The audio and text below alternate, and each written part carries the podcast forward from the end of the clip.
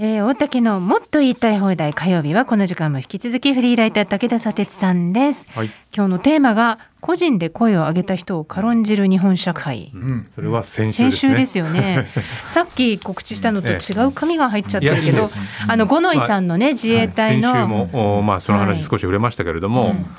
まあ、そのテーマとしてはね、性被害軽視する自衛隊というテーマでいきたいんですが、はい、まあ、昨日福島地裁でですね、うん、まあ、その元自衛官の五ノ井里奈さんに対する強制わいせつ罪に問われた元自衛官3人のまあ公判があってですね、そのうちの1人の、はい、えー、木目沢祐介被告の被告人質問というのがありまして、そこで木目沢被告がですね、この五ノ井さんの訴えについて、まあ、記憶が曖昧なのではないかと。まあ、五ノ井さんがまあ嘘をついてるんじゃないかというふうにこう思わせるようなことを言ったんですね。はいで昨日の被告人質問では検察側から、まあ、命がけで戦ってると五ノ井さんが言ってるけどもそれ嘘を言ってるのかというふうに問われて、うん、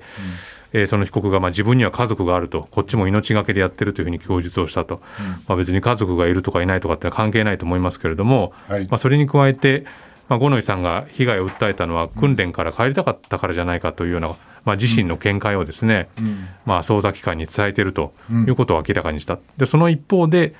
2021年6月お酒の場で上司から指示をされて五ノ井さんの胸を触ったということを認めていると、うん、まあ、そういう人がですね、まあ、家族がいるから命がけでやってるというふうに否定をしているということなんですけれども、まあ、先日も他の2人の被告について、まあ、被告人質問があって自衛隊から謝罪に行くように指示をされたと、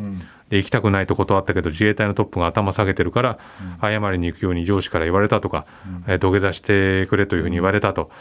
まあ、その面面会に備えた想定問答集というのもあったと、はい、まあ、とにかく俺たちは悪くないんだ、で上から言われたというふうに言い張ってるんですね。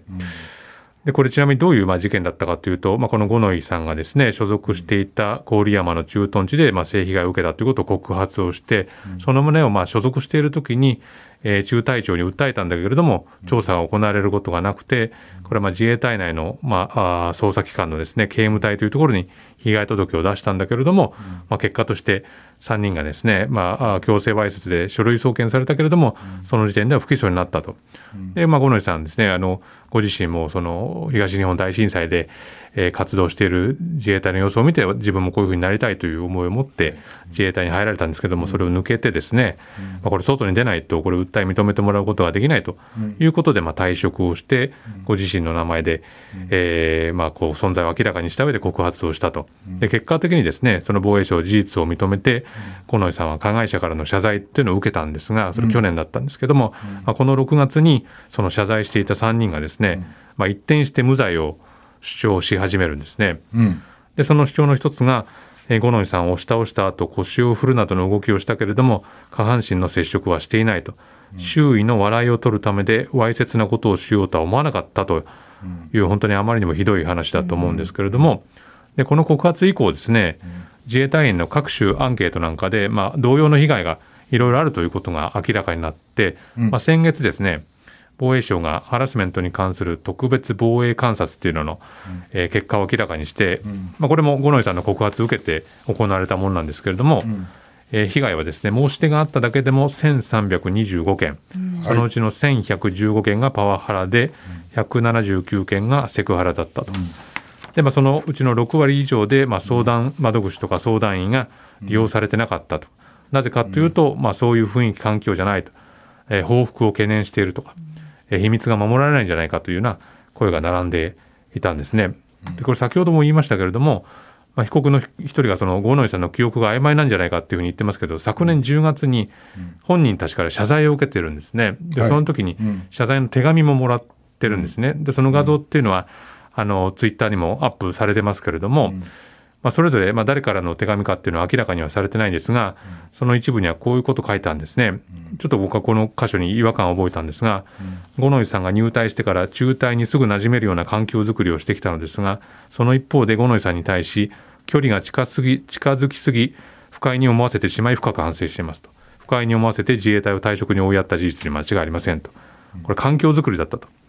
で距離が近すぎて不快に思わせてしまったというふうに続けてるんですね。まあ、この文面だとその彼女への性暴力行為っていうのは環境づくりでやってたことだ、それが別のニュアンスで伝わってしまったっていうふうに言いだけなんですね。でまああの五ノ井さんがこれまでの日々を綴ったですね、まあ、声を上げてという本を出されてるんですけども、うん、まあ、それ読むと、まあ、まあこういう事件があったけれども私自身は自衛隊をこう憎んでいるわけではないと、うん、でも私に起きた悲劇っていうのは二度と起きてはいけないし、うん、国民を救う存在である前にまずは身内を守れる実力組織であってほしいということを書いてるんですね。でこの著作の中では、まあ、告発した当初やっぱりなかなかメディアがあんまり反応してくれなかったと。はい。でそれに対してまあ自分に対する誹謗誹謗中傷もたくさんあったと、うん、こんな程度も切り抜けられないで自衛隊なんか務まるのかみたいな非常に厳しい声もたくさんあったっていうんですね。でもこういう声ぶつけられながらも、まあ、世の中を動かして謝罪を受けてで自衛隊にこう変わってほしいっていう願いをこう訴えるところまで進んだのに今ここに来てひっくり返されてるわけですよね。でこれ本の巻末に五ノ井さんが呼びかけになったですね自衛隊内におけるハラスメントの経験に関する最終報告っていうのが載ってるんですけど、まあ、ここに本当にいろんな事例が載っていて、まあ、あまりこう具体例 あの並べるのははばかられますけれども、はい、まあ、身体的なものだとか発言だとか、女性だけじゃなくてこう男性隊員に対するものもたくさんあったと。でこれ同時に考えなくちゃいけないのは今その自衛隊は隊員不足っていうのに悩ん、あのずっと直面してますよね。で岸田さんずっとこれ防衛力の強化防衛力の強化って言ってますけど自衛隊の人員不足っていうのはずっと深刻で、自衛隊の自衛官の2022年度の定数っていうのは24万7千人なんですけど実数値としては約1万9千人少ないと。これ10年間ぐらいですね、いわゆる充足率というのがもう9割程度だと、でこれからどんどん少子化が進んでいくわけですけれどもこれハラスメント体質っていうのを抜本的に変えようとする姿勢を見せないと、若い人たちが当然これ自衛隊選ぶなんてことはないですしで、今回の事例見ると分かるように、あまりにもこう組織的にこういうことが常習的に行われてきたってことが分かるわけです。だって、上司が謝りに行けって言われたから謝りましたと、土下座するようにというふうに土下座されましたみたいなことを言ってるわけなんですよね。これあの防衛省のですね資料ハラスメント防止の推進のところにある一般隊員用コミュニケーション対応事例っていうのがあいもう公開されてるんですがそれ見るとですね、うん、なぜか上司を説得させる方法っていうのが書いてあって、うん、面と向かって意見述べることは難しい場合は資料等の事例を挙げるなど客観的な考え方を示すことで上司が自らの指導を否定されたように感じることを防ぐことができるため冷静に受け止めてもらえる可能性がありますって書いたんですね。うん、つまり、あのハラスメント事案があってもどうやったら上司を説得できるか、上司の機嫌を損ねないように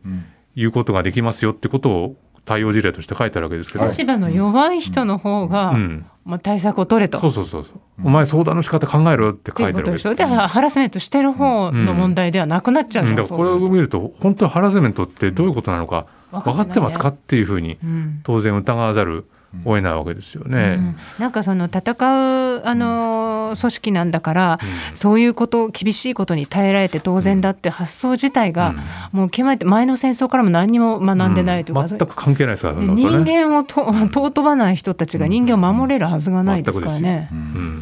今日の新聞でも海事2人定食って見出しには、ね、食事に激辛調味料水筒捨て嫌がらせと、うん、まあ見出しですからね、うん、まあこんなことがまだこのね五ノ井さんの後にもずっと続いて今日まで来てる、うんね、何も変わってないっていう話ですよね。え今日は武田佐さんのテーマ性性被害を軽視する自衛隊というテーマでお話しいただきました。ありがとうございました。この後2時まで佐哲さんご一緒します。はい、はい